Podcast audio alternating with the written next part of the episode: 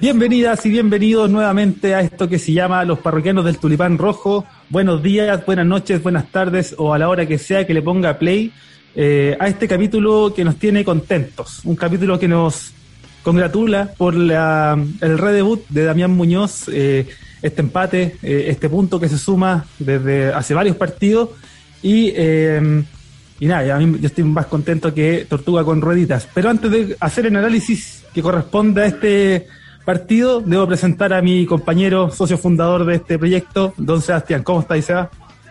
Bueno, buena Felipe, todo bien por acá. Esperanzado, esperanzado de, que podamos hacer una buena, unos buenos partidos en realidad después de, la llegada de Damián. Así que sí, sí, con el ánimo distinto al resto de los otros programas hace rato que no hacíamos un programa un poco más contento, era, sí. así como carepoto, weón, todo lo Sí, weón. Así que bien, bien. Eso por lo menos ya es un plus, algo distinto. Exactamente, porque nosotros lo notamos inmediatamente apenas nos pusimos a conversar eh, en, la preparación de este capítulo. Sin embargo, lo que vimos ayer en cancha fue lo que nos empuja y lo que nos motiva a hacer un capítulo más, más contento y es que lo hace un montón de partidos.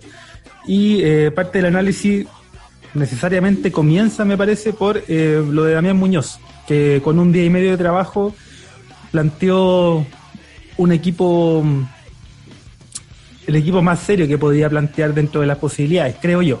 Ahí lo vamos a empezar a mirar. Pero, ¿qué te pareció a ti el, el, el redebut de Damián? Eh, bueno, buenísimo. De hecho, siento que algunos jugadores eh, le sacaron el freno de manos. Eh, eh, eh, en el, mismo esquema, el hecho de que no jugara ayer Coleiva, de que en el medio campo en el segundo tiempo entrara Felipe Ortiz. Sí, sí, o sea, y, de 10, ¿cachai? Así como yo estaba estaba en un éxtasis, pero total con eso, y con mi hermano ahí por WhatsApp, weón, lo puso en su posición natural, weón, qué bacán. Eh, sí me sorprendió lo de Sánchez un poco más arriba. Eh, sí, sorprendido. El tipo tiene buen pie, entonces se la doy. Eh, pasó, pasó algunos, pasaron algunos errores que, que nos, costaron un gol por ahí con, Sánchez, pero otro que se perdió, no. Ya, Ahora, esperable dentro de esperable dentro del debut a, un día y medio de trabajo, es decir, implementar toda una nueva manera de entenderse y entendernos dentro de la cancha es súper complejo, sin embargo, ya se mostraron muchas más cosas de lo que venía siendo las anteriores 11, 12 fechas que habíamos tenido hasta, hasta acá. Y, quiero partir por una cuestión que leí por ahí, que leí en alguno de los portales de noticias relacionadas al equipo, que hablaban de esto de no haber empezado del arranque con un sub-21, que llamó la atención en un primer momento, dado que está la regla, ¿cierto?, de cumplir con el minutaje y sobre todo porque Curicó tiene jugadores, y nosotros, bueno, hace, hace rato lo venimos mencionando. Eh, desde ahí me pareció súper inteligente la apuesta de Damián Muñoz y y no tanto porque quisiera arriesgar o no, es decir, estamos hablando de que él llega a un partido, a, un día, perdón, y medio de preparar un partido fundamental y trascendental para el Curi de visita en una cancha complicada, porque finalmente Higgins, más allá de las bajas o no, es un equipo difícil, es un equipo que tiene un funcionamiento que entiende con claridad que, a qué juega y eso lo vimos en el partido. Entonces, partir con 11 titulares que no contemplaran un juvenil era una apuesta que me parecía segura y que también eh, llamaba un poco a decir, bueno, aquí yo estoy recuperando, estoy intentando hacer una nueva dinámica con estos jugadores. Y eso me pareció súper interesante. O sea, lo que tú decías de sacar ayer Coleiva, claramente es una, es una declaración de principio para mí. ¿Cachai? Sí, o sea, se notó de inmediato el, el golpe a la mesa porque en el mediocampo sobre todo. Pero sí, tengo que hacer la salvedad que no me gustó Galeano eh, que sí prefiero al Cachi con Pepe Roja en, defensa y en la posición del Cachi en el medio campo hubiese puesto a Ursúa. Por ahí creo mm. que, hubiésemos ganado un poco más, pero pero aún así tampoco el Cachi se vio sobrepasado. pero Galeano, Galeano también tuvo algunos cruces, mano a mano buenos, esperó en algunas, pegó lo que tenía que pegar a los Galeanos. Sí, Galeano siempre de menos a más. ¿ah? Un, primer tiempo en donde se vio muy, por ahí, no sé si inseguro la palabra, pero sí se vio complicado con un Larrondo que es otro de esos jugadores eh, distintos. Así como nos tocó la Ribey el partido anterior, eh, Larrondo es un jugador distinto porque le tiraban ladrillos, zapallos, escombros y te las transformaban en pelotas de en habilitación.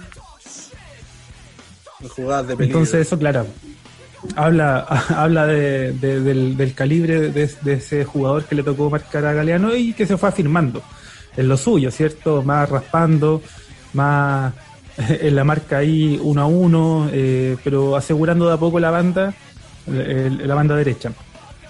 Eh, sin embargo, claro, eh, también generaba ahí la duda, bueno, el Cachi y, y, tenía que ver con eso, ¿no? O sea, con que el Cachi se fuese a marcar esa zona, fuese a prestar ayuda eh, abajo, que por momentos lo hizo, sobre todo en la salida en el segundo tiempo. Eh, pero ¿sabes qué me pasó con el Cachi, que te lo quería comentar. Yo creo que los parroquianos y parroquianas se acordarán de algún video llamado La Graveciña, en donde este jugador de Gravesen en el Real Madrid era no solo eh, felicitado por esa jugada en la que exponía el, la rodilla en el suelo, sino que también porque cada vez que se acercaba un jugador eh, generaba como esto cuando se acercaba a quitar la pelota. Y me pasó eso con el cachi, güey que se, se, pierde mucho en esa posición y después de la amarilla cada vez que se acercó un jugador de Higgins eh, levantaba las manos ¿escuchaste? era como uh.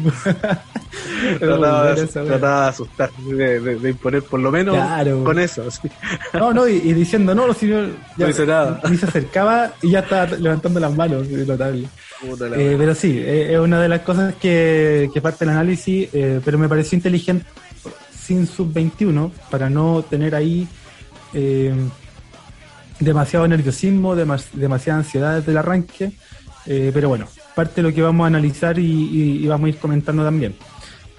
Y partamos por eso, pues, partamos por el, por el 11, el 11 que formó con Perafán, eh, un indiscutido a esta altura, pero sobre el cual me parece podemos, no, no sé si la palabra es exigir, pero sí esperar un poco más. Es decir, un jugador que ya se ha aprobado, se, se acomodó, me parece, la liga, está contento, eh, está con la familia y todo también muy felices porque las bondades y las bellezas del Maule.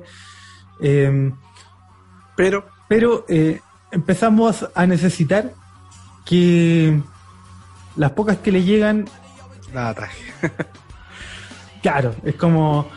Puta, me llegaron dos veces y fueron dos goles, ¿cachai? A lo mejor eh, no sé si, eh, no lo digo porque en estas dos jugadas particulares haya tenido algún tipo de injerencia, así como que haya directamente él estado involucrado en que podría haber hecho algo más, pero digo porque el campeonato se vaya estrechando, eh, vemos que podemos sacar diferencia a, raíz de lo que vimos ayer, y en esa diferencia, bueno, también necesitamos que desde atrás eh, haya un poquito más de, de seguridad, de fortuna muchas veces.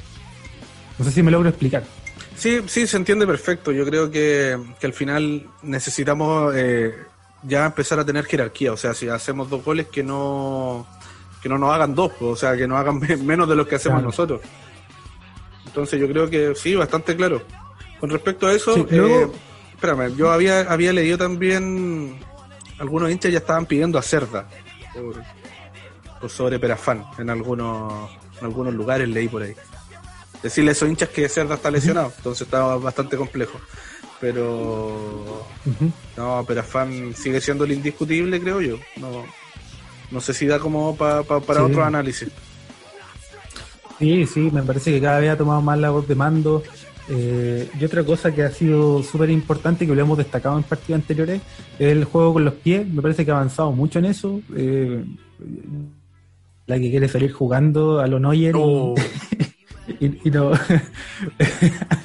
ese, ese mini infarto al miocardio que nos dio a todos, pero pero más allá de esa, para jugar en particular, digo, ha mejorado mucho con los pies y, se nota más seguridad en eso, eh, más voz de mando al ordenar un, tiro de esquina.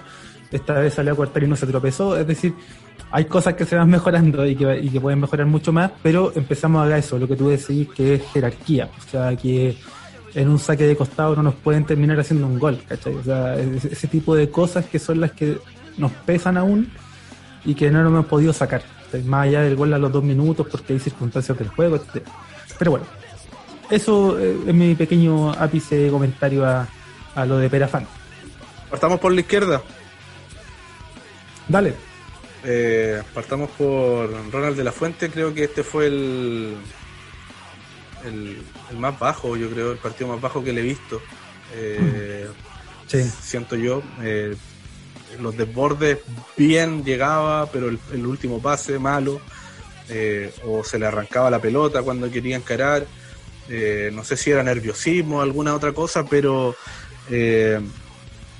sentí eso, sentí eso, que que fue el, partido más bajo. No por eso lo vamos, lo vamos a crucificar, porque creo que el tipo ha mostrado mejoras con el, con la versión de Colo Colo. Lástima que la versión de Colo Colo jugó ayer. Pero. claro.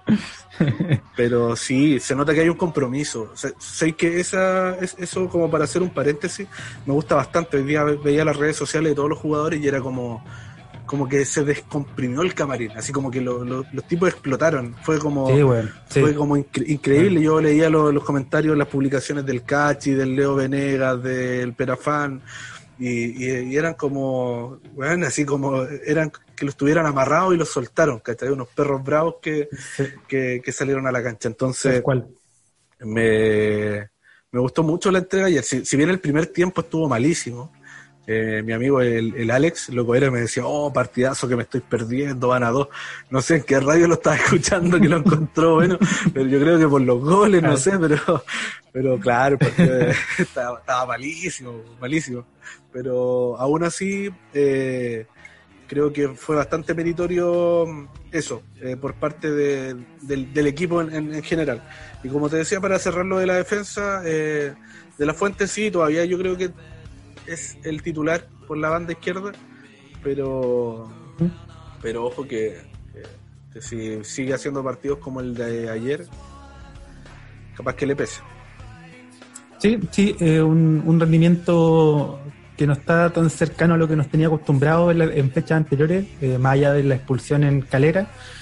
Pero, pero claro, igual es lo suyo, ¿eh? muy, muy, la lucha, en, ir al frente y, eso súper bien, eh, pero claro, en la, otra faceta, por ahí un poco más bajo, más dubitativo, también inteligente Giovanoli que le metió ahí a, mm, le cambió la, los extremos, ¿cierto? Movió a Menezes y movió a Arancibia y por ahí también le generó más peligro porque Arancibia es un jugador que, que genera un poco más de diferencia en el mano a mano, entonces atacó más por ese lado ya que Espinosa se había cerrado bien, pero pero claro, y, y, y no, o sea, lo de, la fuente tú bien, bien, lo dijiste. Lo único que me siguió dando vuelta, yo creo que después del partido fue esa pelota en el gol que pudo haber sacado, que, que nos demostró ahí Ronald de la Fuente que tiene menos derecha que, que la facultad de pedagogía en los Hachos, weón. sí, Seco derecha. Sí, se notó mucho. Eh, pero, pero bueno, ahí, ahí estuvo ahí de, de sacar, ya, ya fue. Sin embargo, claro, coincido con lo que tú mencionabas. Y luego tenemos la, pareja de centrales, que bueno, entre Pepe Roja y, Galeano. Eh, y ahí mi comentario en relación a eso.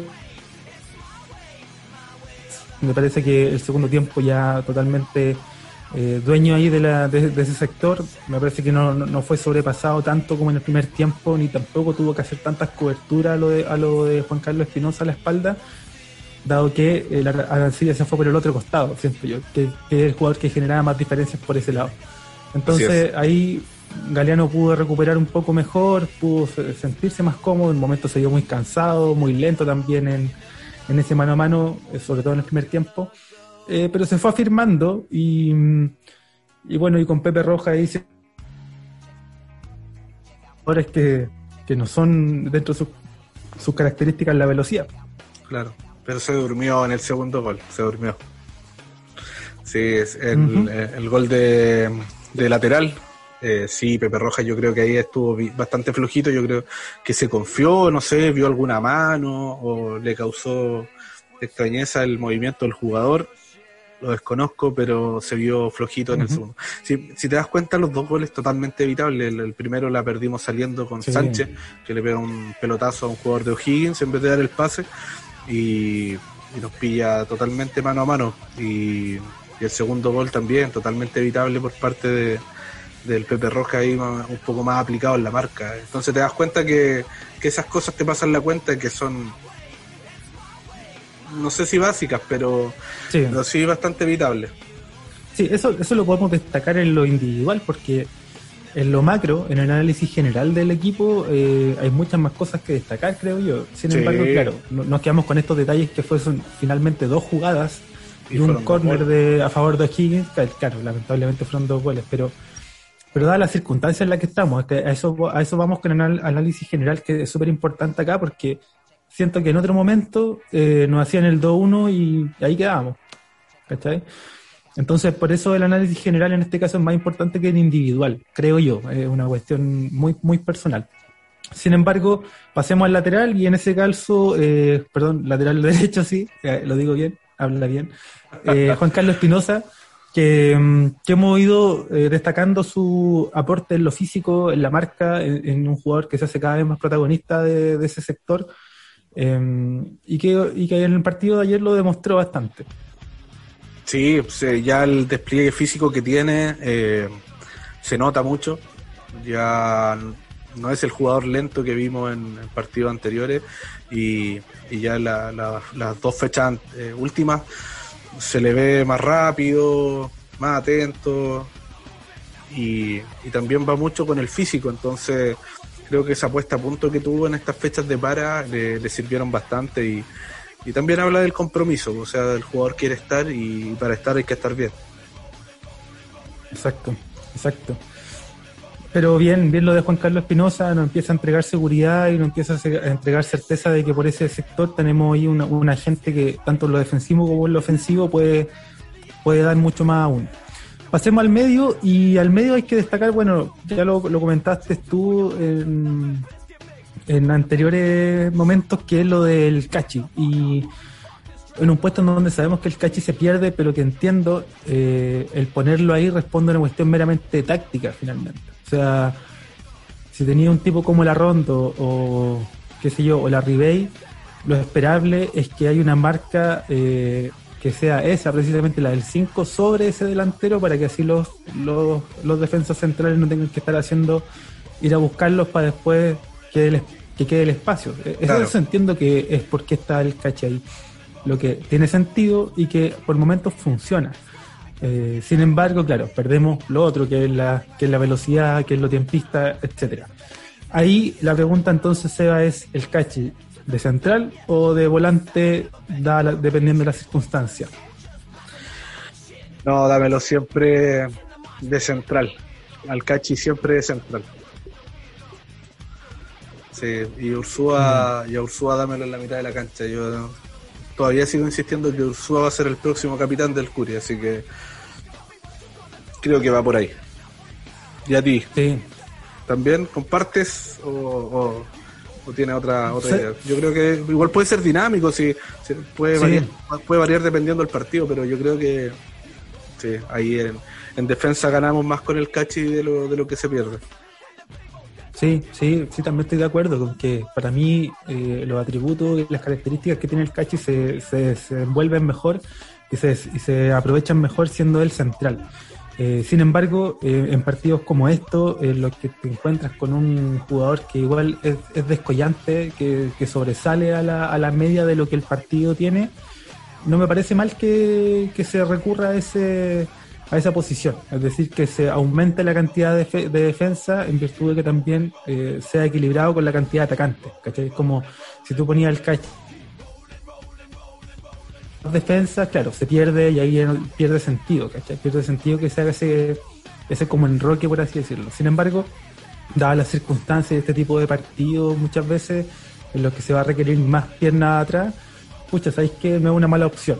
Y eso lo, lo, considero positivo, sobre todo porque también gana de arriba. O sea, no solamente es por abajo donde más pierde a lo mejor eh, calidad el, en el puesto, pero se gana en un montón de otras cosas, que es en los relievo, en la altura, en, el, en el rechazo, etcétera. Entonces es una buena opción. Y ahí nos encontramos con... Yo al, principio del día, durante el día pensaba que eran dos, dos que era una, perdón, una sorpresa, que era lo de Sánchez eh, más en la posición de un volante. Sin embargo, me parece que hay dos sorpresas, que es tanto Sánchez como volante mixto y Villagrán haciendo un partido mucho más redondo de lo que, un poco lo que veníamos pidiendo. Entonces, pensé en una, pero al final, pero finalmente me quedo que son dos. ¿Te parece a ti? Sí, sí, de hecho, bueno, por algo también fue elegido la figura del partido el día de ayer eh, lo cual comparto. Eh, bueno, si no sale Ever, pega en el palo también, porque García también fue uno de los puntos altos, creo yo, en el, en el partido de ayer, pero sí, Villagrán totalmente sorprendido por el, por el nivel que mostró, eh, si lo diferenciamos de lo que se venía haciendo. Entonces, por eso mismo creo que, que fue una sorpresa verlo en esa posición. hizo buena dupla con el Cachi, ahí se, se, creo que congeniaron bastante bien y, eso también significó de que tuviésemos mayor presencia en el mediocampo, sobre todo el segundo tiempo, que el Curi le quitó la pelota a O'Higgins y, prácticamente no, lo, dejó jugar. Entonces, bien, bien. Eso sí, si no hacía ese gol, eh, nos dejamos con Coniglio. hizo, la, hizo la más difícil, hizo la más difícil. Pero bueno, eh, parte de, lo que nos deja el parte de lo que nos deja el cambio, ¿cierto? actitud, que es lo que todos notamos, que es lo que todos podemos destacar a, simple vista, sin embargo, un poco más de sacarnos la responsabilidad, sacarse ese peso de, que no solo en la actitud, sino que en el juego también tiene por ahí tácticamente, a pesar de que yo no sé de táctica, pero en lo que entiendo y creo entender, eh, Villagrán ya no tenía tanta responsabilidad de marca sabiendo que estaba el cache atrás, ¿cachai? Y eso se nota, se nota cuando el loco se suelta y se va al ataque, cuando aparece desde la media luna rematando, a pesar de que voy a haber dado el pase, ¿cachai? en, ese tipo de cosas se nota y ahí se nota mucho más su participación. Entonces da la impresión de que Damián lee mucho mejor el lugar y la posición y el cómo desarrollar esa posición. ¿Cachai? Oye, Damián se lo habrá dicho, se lo habrá dicho Palermo. yo creo que Palermo ni lo pescó, sí. era claro que, Damián estaba ahí porque el club se lo pidió y no, no porque él lo quisiera. Exacto, no, o sea, y siempre veíamos a, Palermo hablando con el pelado ese, no, no me acuerdo cómo se llama, Ayazo. Ayazo que allá se fue. Eh, y, quizás que estaban conversando, pero bueno. La cuestión es que eh, entonces Villagrán termina siendo una sorpresa para, para mí, en definitiva, ya hacia el final del día, después de haber visto el partido, claro, me queda con la sensación de que fue una, una sorpresa su, su despliegue, que no lo habíamos visto a partidos anteriores, y lo de Sánchez, por otra parte, que también alternando, como ya lo habíamos visto antes, buena y mala, pero también mucho más suelto, mucho más, mucho más decidido al ataque, siendo una, una, una, figura importante para poder conectar entre Ollarzo, entre Venega a rato, y en el segundo tiempo en el que dominamos, en el que pudimos tener la pelota, asociándose súper bien.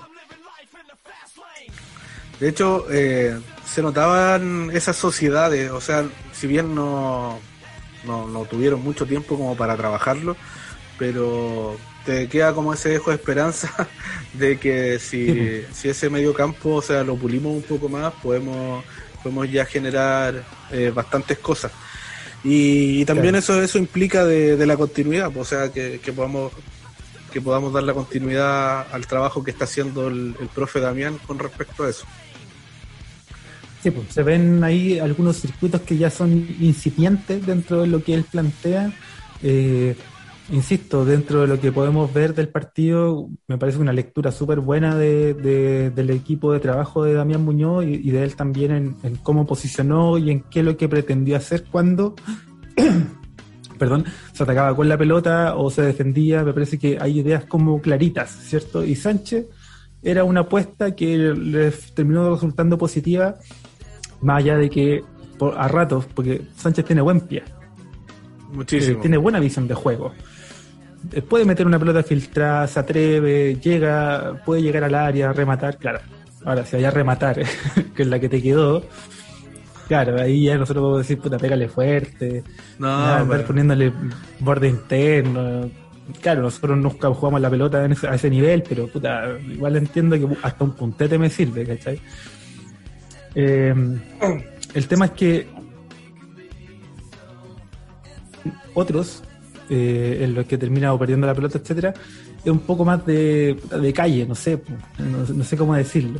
Falta ahí un poco más de barrio, ¿cachai? Como ir a disputarla, ir a disputarla un poco más y, y, reaccionar a un golpe, ¿cachai? Para que te cobren la falta o, tirarla lejos nomás, ¿cachai? Ahí, en, esa elegancia que tiene, en ese buen pie, se pierde un poco lo otro, que chuta, eh, hay, que, hay que meterle un poco más porque resulta que se debieran en...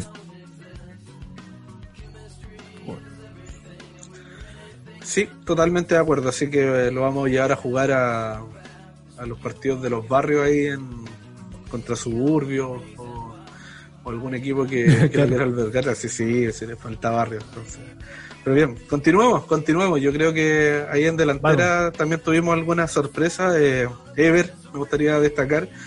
Eh, el mejor partido de Ever García en lo que va de temporada, lejos, a mi parecer. Sí. Eh, corrió, disputó, peleó, bajaba, bajaba a la mitad de la cancha a recoger balones, eh, se vio tapando, tapando los laterales por de parte de O'Higgins. Entonces, bien, me gustó mucho. se notó que tenía como muchas ansias, como muchas ganas eh, hubo una pelota que lo vi como definir un poco apresurado, pero aún así se agradece como esa entrega y ese cambio. Eh, nosotros estábamos bastante desanimados con respecto a eso y, tampoco teníamos mucha confianza de que pudiese ser buenos partidos porque pensábamos que lo mejor de Ever ya lo habíamos visto y lo comentamos en unos capítulos atrás, pero de esa manera eh, siento yo que, que, es bastante positivo que recuperemos este jugador porque es importante, porque no tenemos otros de, sus mismas características,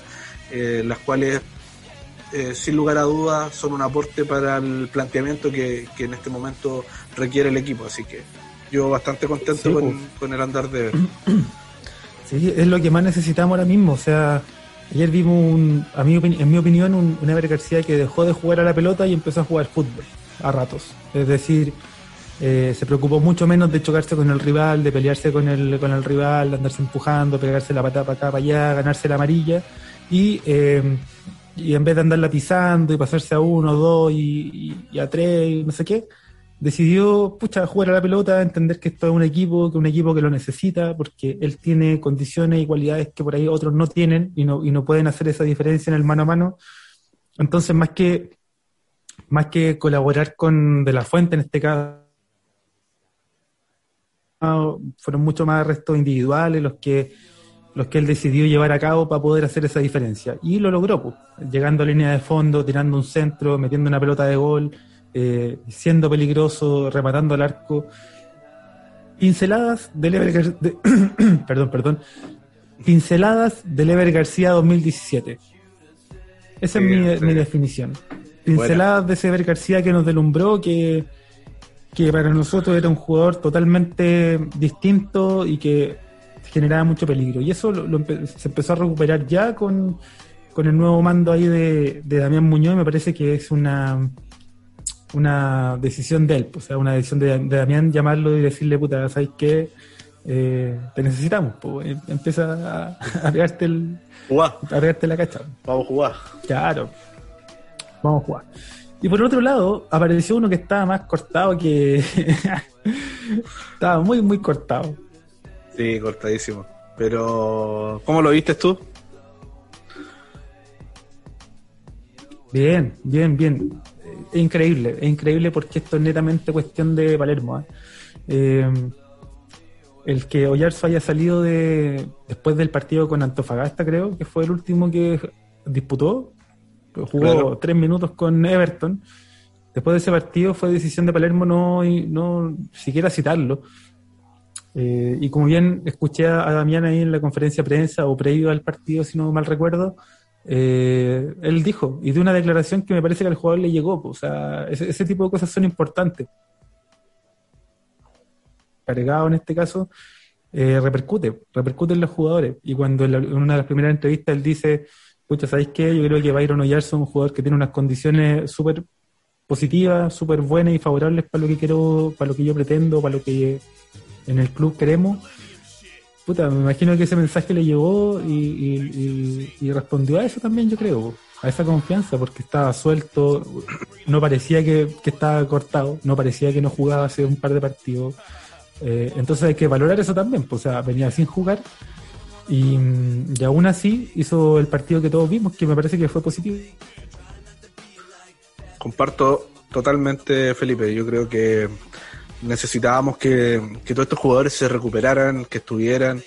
Eh, si bien le vimos algunos partidos bajo a Ayarzo en, siendo titular, pero de ninguna forma eh, le podemos recriminar la falta de entrega o ni mucho menos. Entonces, eh, yo creo que ah, en esta, en las condiciones en las que estamos necesitamos a todos los jugadores al 100 y no podemos prescindir de ninguno y sobre todo de jugadores talentosos como, como el Rata. Pues entonces Nada, bien, bien, contento también por, por eso. Sí, pues. convengamos que esta tiene mucho de psicológico también. O sea, aquí todos los mensajes llegan y estamos hablando de personas. Y sobre todo un grupo de personas en donde, claro, hemos conversado con jugadores, ex jugadores del Curi y te hablan. O sea, cuando tú formáis grupos y tenéis personalidades distintas dentro de un grupo, tenéis que un poco eh, acoger a todas.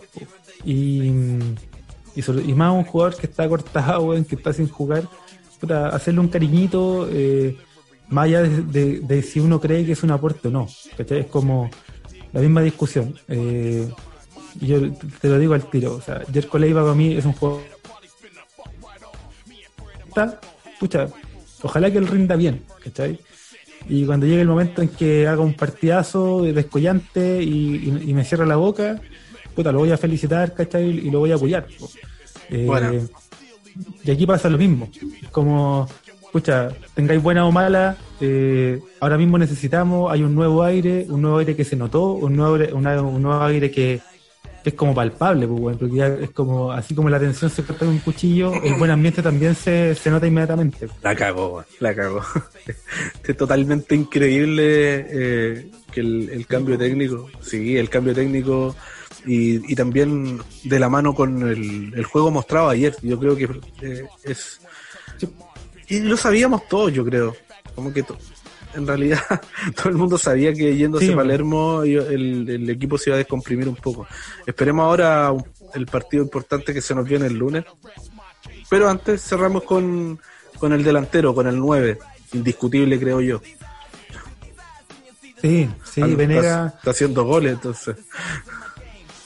Sí, Karim, Karim Benzegas, yo creo que es eh, con el partido de ayer se consagra o se consolida como un jugador de primera división del fútbol chileno. Es como no va a terminar en la Liga Mexicana, creo yo, no, no va, por ahí no, no va a ir Argentina a un equipo a jugar Libertadores, ¿cachai? Pero esos jugadores que en Chile rinden y saben cómo jugar. Sandía Calá. y sabe ocupar el, eso, eso es. Sandía Calá es un jugador de primera división del fútbol chileno y qué bueno tenerlo porque el, el sacrificio, el, ir a pelear todas las pelotas, el estar presente, el buscar la pared, eh, a rato pegarle de cualquier lado, todas esas, todas, esas, todas esas cosas son parte de sus características y que a nosotros nos hacen bien.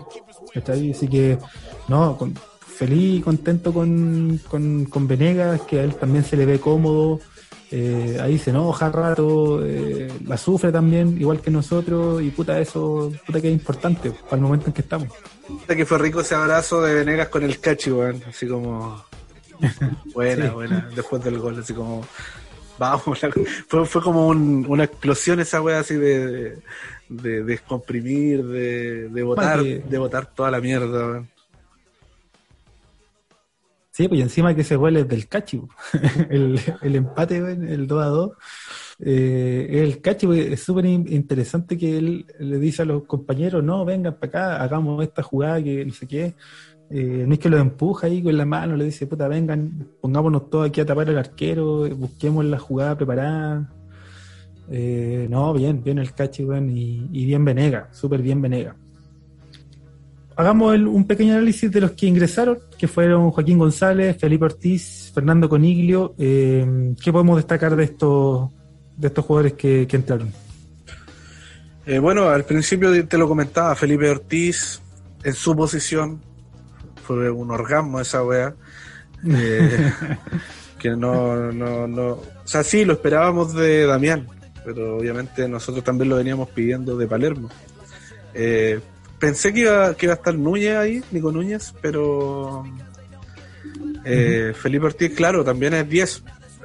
entonces, su posición, y, bien, me gustó, me gustó mucho cómo, cómo entró. Eh, Joaquín González con la garra que le, que le mete siempre este cabrito. increíble lo de Joaquín González. Me gusta mucho cómo juega, me gusta mucho cómo juega y, creo que que, que a Harding le faltó un poco de eso. A Harding le faltó un poco de, meter un poco más, de más garra, de correr algo más. Siento yo, porque tampoco fue nominado ahora, no, no estuvo ni en la situación. Y con Iglio, eh, Bien, gracias. O sea, estuvo, estuvo, peleó, metió como siempre, pero no, no, le quedó, sí, o sea, ninguna. Sí, o sea, mira, que hay, señal, hay cosas que eh, eh, para el momento son señales importantes. O sea, más allá del juego, nosotros en un día y medio de trabajo no podíamos esperar demasiado. Y me parece que nos llevamos más de lo que esperábamos, eh, por una parte. Después, en lo individual vimos rendimientos que, que estuvieron mucho mejor y que se pudieron sostener por largos momentos del partido, entre lo que ya destacábamos de Ever, etcétera, Oyarzo y más. Pero por ejemplo, cuando Coniglio, que es un jugador extranjero, que, que él me imagino que también sabe que está en deuda, si el jugador sabe cuando juega mal, eh, el jugador sabe que no quiere cagarla y, sabe que está muy ansioso, etcétera, pero cuando entra a cinco minutos, y en esos cinco minutos va, pelea, busca, se hace la falta, quiere participar, etcétera. A mí eso ya me parece que es súper positivo. Yo sé que por ahí me dirán, puta, pero es que es lo mínimo. Sí, también, pero aún así es una señal súper importante que ante el nuevo técnico, un técnico que no lo trajo, un técnico que por ahí no fue el que necesariamente lo, pidió ni, ni, le ofreció la, cantidad de minutos que le ofreció quizás Palermo, puta, fue esos cinco minutos y corrió y metió y etcétera. Y eso, eso es positivo.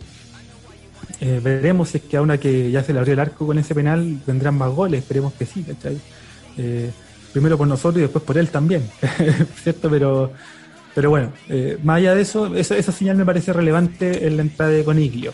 Yo sé que a lo mejor el análisis que estoy haciendo es demasiado camiseteado, ya dije, yo creo que Coniglio va a resultar, creo aún y espero todavía que resulte. No sé en qué equipo, pero Sí, no, no importa. Yo me, han dicho de todo, pero ya me la banco igual. Así que vamos, aguante con él. Después. Después te, vaya a reír. Después te vaya a reír. Mirá, ¿de quién te burlaste?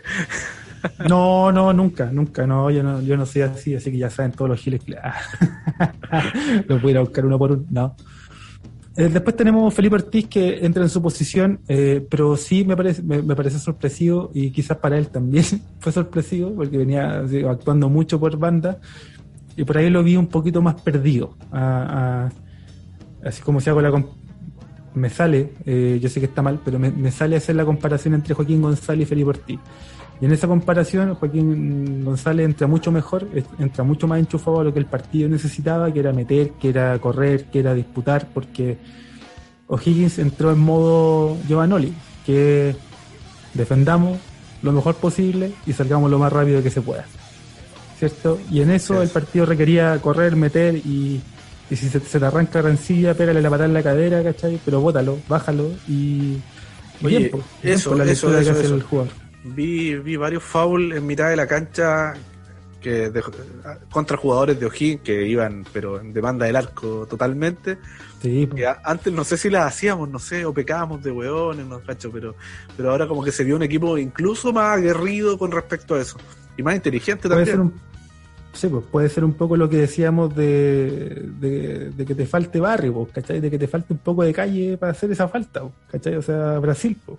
puta Brasil sí, son puros cracks, pero lo bueno es hacer la falta a la, mitad de la cancha y te la hacen, ¿no? O sea, no. Es parte del gen brasileño, ¿cachai? Así como los uruguayos nacen, claro, así como los uruguayos nacen y le pegan una patada al médico, puta, los brasileños es típico que si te salen a la contra, hacen la falta a mitad de cancha y chao. ¿cachai? Esas son como cosas que cultura, de parte de la cultura futbolística. Pero, pero Independiente se entiende que en el momento, puta, no está bueno que se te vayan en contra porque nosotros estábamos sobre la cancha eh, copando los espacios en el lado de, de Higgins, entonces sí, pues, es bueno que el jugador haga esa lectura, sobre todo un cabro joven, que en los, en los minutos que viene entrando lo viene haciendo bien. Así que no, súper bien Joaquín González, Felipe Bertí, me parece que entró con, un poquito más, un poco más perdido, por así decirlo. Eh, pero bien, o sea, me imagino que su rendimiento desde aquí en adelante con, y con Damián en la banca puede solo mejorar. Así que bacán. Eh, ese es mi, mi hmm. opinión y apreciación. Con ese dejé el, dejé el tema y la pregunta hecha. O sea, con Damián en la banca. con Damián en la banca. Y eso es parte de la discusión porque nosotros subimos, nos hicimos parte y compartimos lo que nos, nos dejó ahí la gente de, de la página ahí de Pasión Albirroja Ah, claro, nos sumamos. De, nos sumamos ahí, nos subimos a la Pasión Roja Neta, a la de Neta también, y compartimos esa historia porque eh, en este podcast, sepan ustedes, parroquianas y parroquianos, eh, nuestra política es que Damián Muñoz tiene que ser el técnico de Curicó Unido de aquí en más. Esa es nuestra política, ¿cierto? Hablo por todos, hablo por todos quienes, eh, quienes son parte de este holding de, de podcast eh, sin embargo, eh, parte del análisis general yo creo que ya lo deslizamos y, está un poco además. Sin embargo, me quiero quedar, y para darte la palabra, Seda, eh, me quiero quedar con lo que él mencionó, con lo que Damián mencionó. O sea, él ante la pregunta de si quiere seguir, él dijo clara y taxativamente, yo ya hice todo el recorrido en, la institución, o sea que vale interpretar que es básicamente decir, mira, si yo ya dirigí la femenina, la sub no sé cuánto, la sub no sé otra, estoy en el primer equipo hace tres años trabajando con quien traigan, eh, si este no es el momento, yo no sé realmente en qué otro momento. Sí, y si no, no aprovechamos este momento, yo creo que a la larga lo vamos a perder. O sea, ya se había escuchado por ahí de que había, había un equipo que lo quería. Entonces, obviamente prefiero mil veces que debute como técnico del primer equipo en Curicó, conociendo a los jugadores, y ese es el tema, que ahí, O sea, que no, no es un técnico que digamos que va a llegar, va a tener que conocer al plantel de nuevo, revisar las características de los jugadores, eh, viendo cuál es la, la, posición idónea para, para cada uno de ellos. No, es un técnico que los conoce a varios, muchos años y por lo mismo, por lo mismo creo yo que, que es el técnico que necesitamos. Pero también, también siento que puede pasar por, lo, por los jugadores, de, ver eh, si ellos también están dispuestos a, a seguir ese proceso. Yo pienso que sí, por lo mostrado ayer, pienso que sí. Sí, o sea, eh, Damián declara bien, es inteligente a la hora de, plantear el partido, en, su experiencia anterior ya había tenido buenos resultados, independiente que el momento del equipo era otro, que era, era mucho más favorable después de la salida de Lacramón. Eh, pero Damián declara bien, entiende la institución, entiende la, idiosincrasia del hincha de Curicano, que es un hincha futbolizado, por así decirlo, entiende el momento y ha estado en momentos como este. O sea, él ha sido parte de la institución por tantos años que me parece, me parecería desaprovechar su toda esa experiencia que ha ganado y porque, como él mismo lo mencionaba, ¿qué más hace falta que él haga para poder tomar el primer equipo? ¿Cachai? Es como, no hay, no hay, no hay una circunstancia que me lleve a pensar, bueno, él no está preparado, él no tiene la suficiente expertise, él no tiene el suficiente conocimiento, al contrario, o sea, Incluso el momento es cada vez más ideal porque es un grupo de jugadores, comillas, más jóvenes. Porque ¿qué suele pasar con entrenadores que vienen desde, desde otras categorías más inferiores, a pesar de que no es el caso de Damián ahora mismo? Claro. Suele pasar que se los comen, se los comen los egos de los jugadores más adultos. Sí, por los cabrones. Eh, y ahí, ahí tenemos casos para para repasar y mirar hacia atrás en diferentes equipos de fútbol chileno. Entonces, dado que no, no están esas condiciones, me parece que no hay otro momento en el cual sea más idóneo y adecuado que él asuma, ¿cierto? Eh, y ahí me parece que coincidimos. Y, quizás coincido con todos quienes por redes sociales, en los diferentes medios han mencionado, bueno, queremos que siga Damián, ¿cachai? Sí, sí. Y si no es Damián, ¿quién, quién, quiénes han sonado? Vi por ahí una, unas publicaciones del comediante Salas. No, por favor, weón. Oye, yo, yo lo, dije, no sé si lo dije en el podcast o lo dije en una conversación que tuvimos nosotros, weón, no me acuerdo ya. Pero yo creo que Mario Salas podría ser una buena alternativa. Ahora, cerremos el capítulo bien, cerremos el capítulo bien y habiendo aclarado que nosotros entendemos que este es el momento ideal para que Damián Muñoz sea el técnico del Puri y queremos que Damián Muñoz sea el, técnico. Así es. Hagamos, hagámonos cargo y llevemos la discusión a lo que hemos leído precisamente en redes sociales y que tú ya mencionabas ahí, Seba. Eh, y voy a dar los créditos porque esto yo lo escuché en MCU. En MCU escuché que, se, que de parte de la dirigencia había una propuesta y una terna de técnicos que estaban eh, en que la dirigencia estaba interesada de conocer su proyecto y de eventualmente tener un vínculo ahí laboral. Entre ellos están Gerardo Ameli, Patricio Graf y eh, Miguel Ramírez. Eh, claramente, ustedes saben que estamos en temporada de humo y que y por ende el smog es bastante denso y sonó ahí Mario Sala. A mí me parece que Mario Sala es una buena alternativa, ya lo dije, eh, no, sé si, no sé si lo dije en podcast o no, pero me parece que es una buena alternativa por la experiencia que tiene, etcétera. Eh, pero ya que no está en la terna, refiriámonos a los que están en la terna, se va.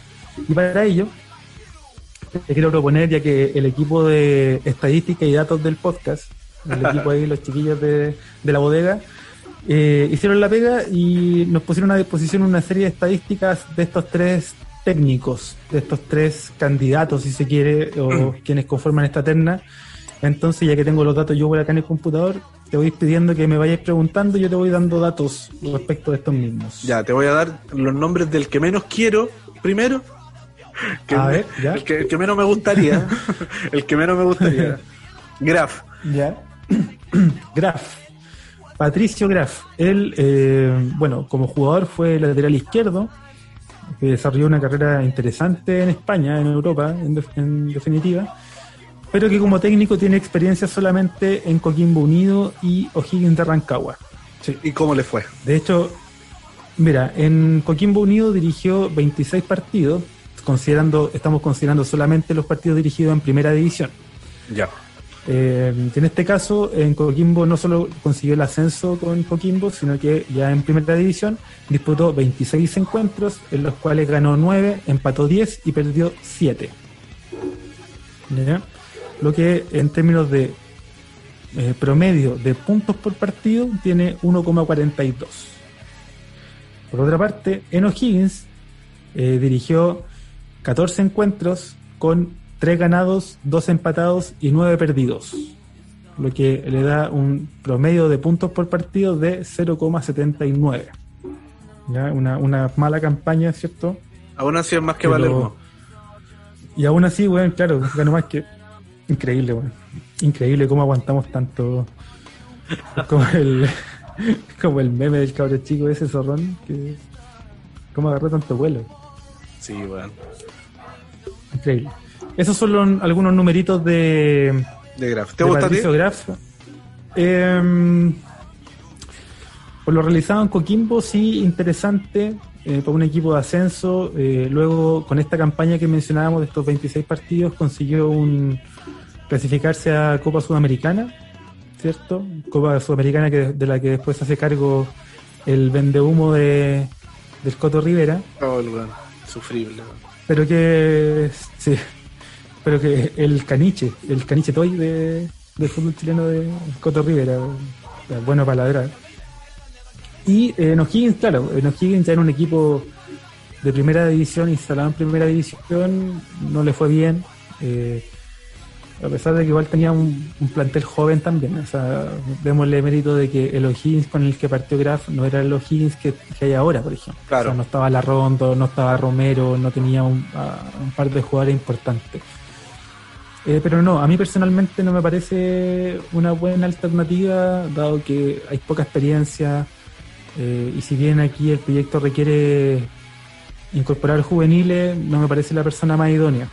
Eh, que descartado. Y convengamos que eh, la formación predilecta, sí, la, formación predilecta Graf. ¿Algún otro que te, que te interese? Vamos con Ameli. Gerardo Ameli. Este, es, eh, este Gerardo Ameli es el hermano del que jugó en River, del Coco Ameli, por si acaso. Porque aquí no me aparecen no nos aparecen datos de él como jugador, pero sí como entrenador y él tiene una experiencia muy vasta. Fue entrenador de la sub-19 del club Sporting Cristal, luego eh, como segundo entrenador del, del, club de gimnasia y esgrima de Jujuy, en Argentina, en el ascenso, Luego eh, vuelve a Perú para hacerse cargo de Sport Rosario, Deportivo Municipal, eh, luego pasar a Antofagasta, pasar otra vez a Perú a la Universidad Técnica de Cajamarca. Y, su última experiencia como entrenador fue en Ayacucho, también en Perú. Es decir, un, entrenador que tiene mucha experiencia en el fútbol peruano y un paso ahí por el fútbol chileno. Su formación preferida es el 4-2-3-1 y en términos de rendimiento, bueno, ahí podemos, podemos mirar varios datos de todos estos equipos en los que ha dirigido, pero vámonos a la experiencia que conocemos, que es la de Antofagasta, ¿cierto? Vamos. Él dirigió en, en Chile, en Antofagasta, 45 partidos, de los cuales consiguió 16 ganados, 15 empatados y 14 perdidos con un promedio de puntos por partido de 1,40. ¿Ya? Se, suele entender que el promedio de puntos por partido es bueno desde el 1,5. ¿Ya? Estuvo casi. Ahí está, está casi eh, sobre el promedio, digamos, que sería como favorable según esta este tipo de estadísticas, porque claramente hay muchas más. Pero de lo que conocemos y lo que nos llega de Ameli, ¿qué te acordáis? ¿Te, ¿Te, suena algo? Nada, no, no tengo algunos recuerdos, pero hace como de haberlo visto que cuando ya en la última fecha el equipo no andaba y todo y estaba como chato, así. Y al final lo terminaron sacando, pero no, no tengo mayor referencia, entonces como que tampoco me tinca mucho. Sí, en este caso, eh, Ameli de estos 45 partidos eh, clasificó a Copa Sudamericana con Antofagasta. De hecho, jugó contra Fluminense. Eh, y contra Curicó generalmente le fue bien. ¿ah? El más recordado quizás ese 4-3 que nos hacen acá en la granja. Increíble. ¿Cómo se llama este buen que se hizo, se hizo expulsar en el primer tiempo? Íbamos ganando 3-1 no me acuerdo, Sebastián. Eh, ya te digo el tiro. Seba Zúñiga. Te digo el tiro que. Expulsado. Sebastián Zúñiga, exactamente. Minuto, 45. Lo recuerdo muy bien, estaba en el estadio ese día. Sí, terrible, weón. Cómo no gritó los goles este weón del Pablo Garcés, weón. Te que la charcha tenerlo en contra ese weón. Ya, pues sigamos con el Cheito Ramírez. Y claro, me imagino que, y todos, eh, yo recuerdo muchas conversaciones con hinchas del Curi en que todos mencionaban a Cheito Ramírez como un perfil que, podía andar bien en Curicó. No sé si te, te, ha pasado a ti. Sí, sí, también. También tengo la misma percepción de eso y también lo he escuchado de otro hincha. Bueno, eh, Cheito como jugador fue, bueno, central, hizo su carrera como central ahí en, bueno, Colo Colo campeón de Libertadores, Colo Colo campeón de Libertadores, eh, tuvo pasos por México, España, etcétera. Sin embargo, central. A, mí no sé por qué me da, me da, me da la sensación de que los entrenadores que son centrales eh, como que tienen mejores resultados. No sé, me pasa esa weá. No, no, no, lo tengo respaldado en ningún dato científico, pero me pasa en la cabeza que... No tengo pruebas, pero tampoco tengo dudas. Tal cual, tal cual. Y como entrenador él tiene dos experiencias fundamentalmente como entrenador de San Luis y Wanderers.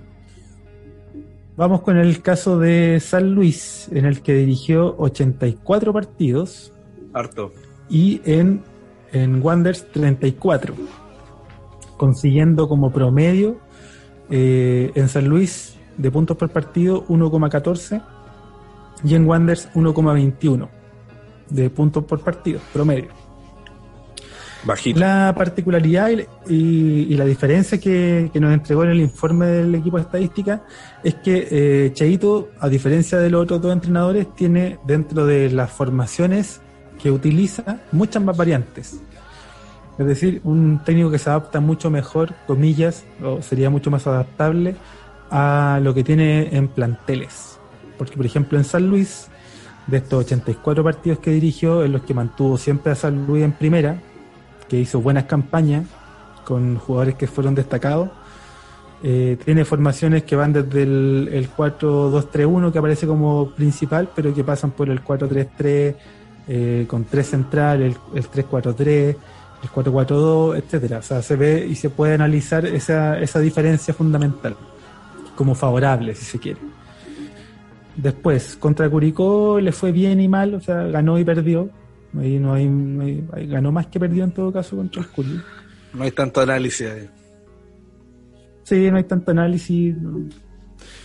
Pero un San Luis que destacó, me parece. en San Luis destacó bastante su campaña porque era un equipo muy pequeño, que consiguió buenos resultados contra los grandes, que encima en una cancha de pasto sintético tan mala como la de Quillota, sacó resultados eh, favorables.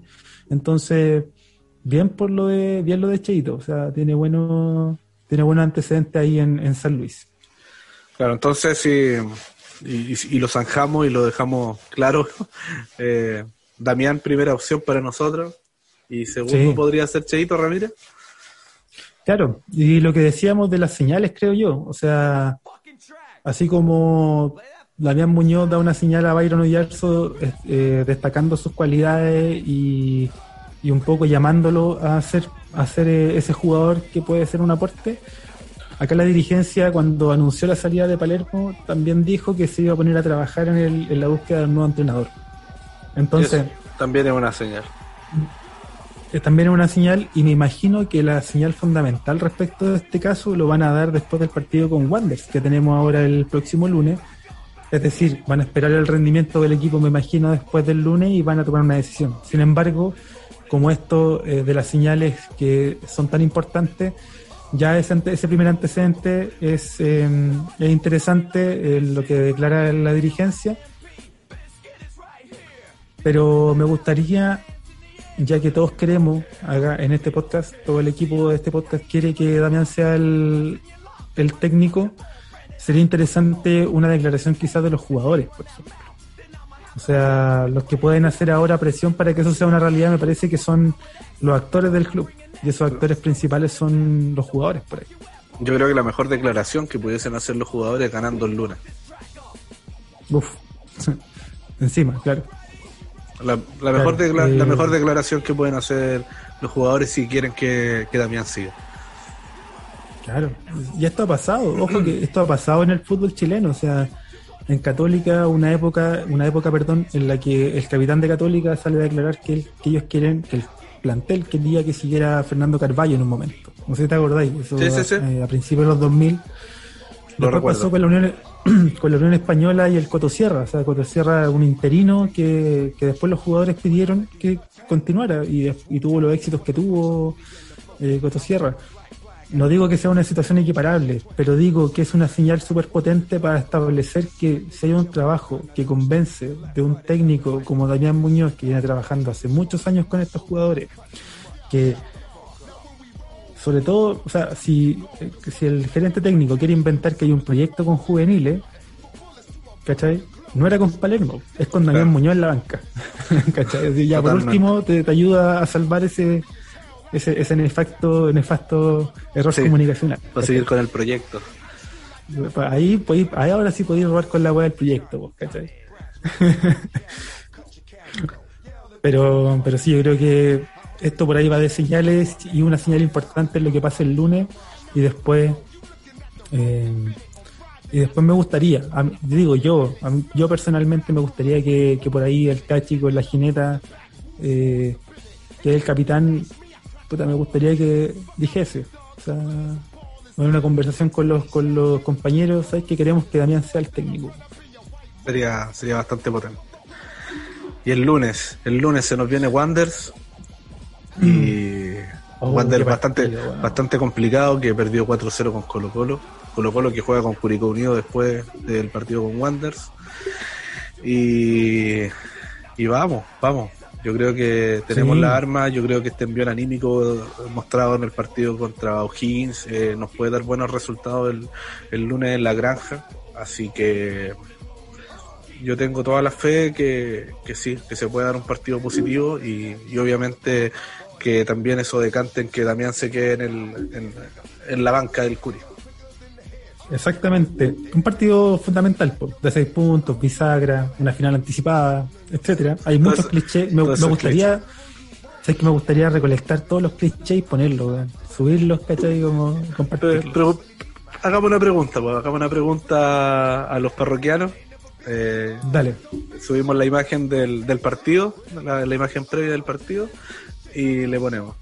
Eh, deja acá tu frase cliché.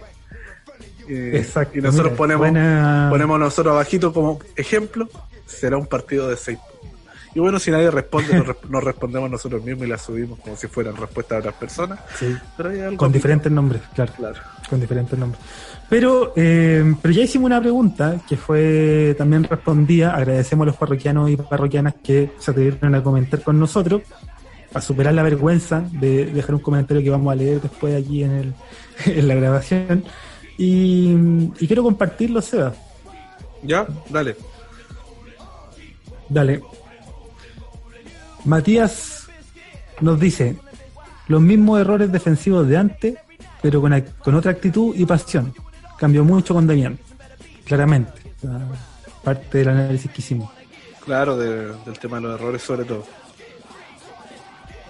Rodrigo nos comenta, todos los goles en contra que tenemos son errores estúpidos y falta meter goles nada más. Hacer más goles que los que no hacen. y se acaba.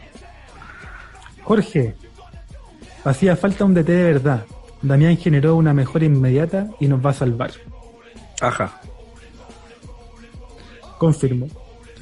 José, fue buen partido en general. Hubo un cambio de actitud notorio. Falta mucho trabajar temas tácticos aún. Claramente, ya con más tiempo de trabajo, me imagino que muchas cosas ahí se van a resolver. Benjamín nos dice, excelente. Hubo un cambio muy notorio en el equipo. Ever García se acordó de jugar se, la, tiró. Sí, nosotros hacemos la analogía, de que hasta ahora Ever estaba jugando la pelota y ahora empezó a jugar fútbol en Curicó. Eso está bueno. Benjamín por dos, el mismo Benjamín también nos dejó otro comentario. Queremos al Damián Muñoz en la banca del Curi. Ahí estamos. Debiste haberlo leído como Benjamin, otro nombre para que se notara que, más, gente, que más, gente, que más gente nos escribe. Puta, ahí, amateur. Ahí, amateur. Hay un par de nombres que no sé cómo leer. no sabría cómo leer. Vamos a dejarlo en caro. Que nos dice: Muy bueno, se supo concretar las jugadas proyectadas. Villagrán, un dios, al igual que Oyarzo. Los dioses del fútbol, Oyarzo y Villagrán, sí. Dos buenos rendimientos, dos, dos buenos rendimientos que suman demasiado. No da para Olimpo todavía. Sí, todavía no, llegan al Olimpo. Pancho nos dice, volviendo cacha atrás y con un 6 calado más un 10, otro gallo cantaría o cantará. Muy bien. Sí, sí, claramente ahí discutíamos respecto del cachi central o el cachi 6. Ahí. Vamos, lo, lo, que comentaba. Vamos a cambiar la dinámica y yo, yo creo que para el próximo capítulo vamos a leer primero los comentarios. A ver si, si nos, colgamos en alguna, en alguna definición, porque creo que el pensamiento de los parroquianos y parroquianas es bastante parecido a lo, a lo que podemos comentar nosotros. No, obviamente todos vimos el mismo partido y, tampoco debiese ser tan distinta, pero aún así, eh, yo creo que cambiar la dinámica y no, nos vamos colgando de algunos comentarios, creo que, que lo va a hacer un poco más entretenido. No sé si, si te tinca. Sí, claramente.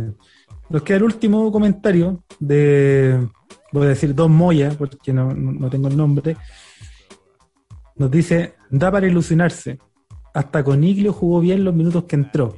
Y Ever volviendo a su mejor versión. Bien, sí, coincidimos parte de... Sí, coincidimos con el análisis que hacen los parroquianos, como bien tú dices, y todos vimos el mismo partido. Tenemos diferentes visiones respecto a cómo de quién más podría hacer la cosa, y eso es lo interesante y lo entretenido, pues, discutirlas, conversarlas y darla a conocer. Así que gracias a los parroquianos que, se atrevieron a comentar, superaron la vergüenza y, y nada, que sigan comentando. Prometemos comenzar con los comentarios del próximo capítulo, porque ahora nos fuimos en volar y nos ponemos a conversar y se nos va la onda. Claro. Así que yo creo que bastante positivo eso. Eh, que los parroquianos cada vez vayan comentando más, que se hagan partícipes de, esto y, dejarlos invitados a que, a que si alguien quiere grabar con nosotros el partido contra, contra Wanderers, que nos avise. Eh, yo creo que lo vamos a grabar el lunes después del partido, es caliente, así que eh, va a estar, va a estar bueno. Así que dejamos la invitación y, y obviamente a disposición de todos. Exacto, lo repetimos. Dejamos invitados a los parroquianos y parroquianas que quieran grabar con nosotros el próximo lunes a que nos dejen un mensajito por DM, ¿cierto? Nos manden una foto carnet. Y el certificado de antecedente en PDF. Claro, y las dos vacunas y el certificado de vacunación. No, no, no. Eh, simplemente escríbanos al DM, déjenos un mensajito de que quieren grabar con nosotros y eh, súper invitados el lunes después de después de el partido. Ahí en caliente lo grabamos, todo pagado, ahí la casa invita. Así que atrévanse a comentar con nosotros. Si no, no pasa nada, ¿cierto? Seguiremos, seguiremos comentando y agradecemos mucho que eh, se hagan parte de este espacio, porque este espacio es suyo. ¿ah? Yo cuando tengo un hijo le voy a poner parroquiano. Así que, así que nada, háganse cargo, háganse cargo también ahí de, comentar y como ustedes quieran. Lunes, ¿a qué hora? Eh, si no me equivoco, a las 20.30. Estoy, estoy confirmando. Está el equipo ahí. Sí, está el equipo ahí de los mentecatos. Están haciendo la tarde, búsqueda del dato. Tarde igual. Sí. Debe ser el último partido de la fecha, ¿no? Es que es un partido estelar, pues. Sí, partido con más morbo. sí, 20-30 horas el, el día lunes el lunes 20, 30 horas. Eh, pucha, yo vi el, vi el segundo tiempo de Colo Colo Wonders. ¿Ya? ¿Lo viste tú? No, no, está trabajando. Eh, el tema es que no me atrevo a hacer comentarios acerca de Wonders porque es así mismo como nace una mufa de la cual no me quiero hacer cargo. Eh, pero aproveché de ver ahí eh, dos equipos que van a ser nuestros próximos dos rivales. O sea, Wanders, por una parte, eh, en un muy mal momento, arrastrando. Yo no había visto a Wander antes, y después de entrever al Curi y Wander, le digo, claro, Wander está mucho más cagado que nosotros porque tiene de verdad mucho menos recursos eh, individual. Claro. O sea, más que lo futbolístico, porque tú cacháis que aquí esta cuestión se puede arreglar si es que definís jugar al pelotazo, etcétera pero el problema de, de Wander está en lo individual y hay rendimiento realmente muy bajo. Lo del arquero Viana es eh, llamativo, ¿cierto? Por, lo, por, el, por el bajo nivel que, muestra. Eh, de los cuatro goles que le hicieron hoy día, hay dos que son para mí responsabilidad de él. Entonces, por ahí los puntos. Los puntos bajos de. Sí, los puntos bajos de Wander son sobre todo ahí en la línea defensiva, la última línea y también en la definición, o sea que en las dos, en las dos áreas está muy muy bajo. Y después Colo Colo que, que nosotros tenemos ahí una, una especie de invicto con, con los salvos. ¿Qué será materia de análisis ya en el próximo en el próximo capítulo. En el próximo capítulo, y ojalá con un parroquiano, ojalá con un parroquiano o parroquiana que, que se anime a grabar con nosotros. Súper invitado. Lo dejamos hasta acá. Y nos vamos. Hasta acá lo dejamos. Sí. Sí, sí, sí, sí. Pidamos la Hasta acá lo dejamos.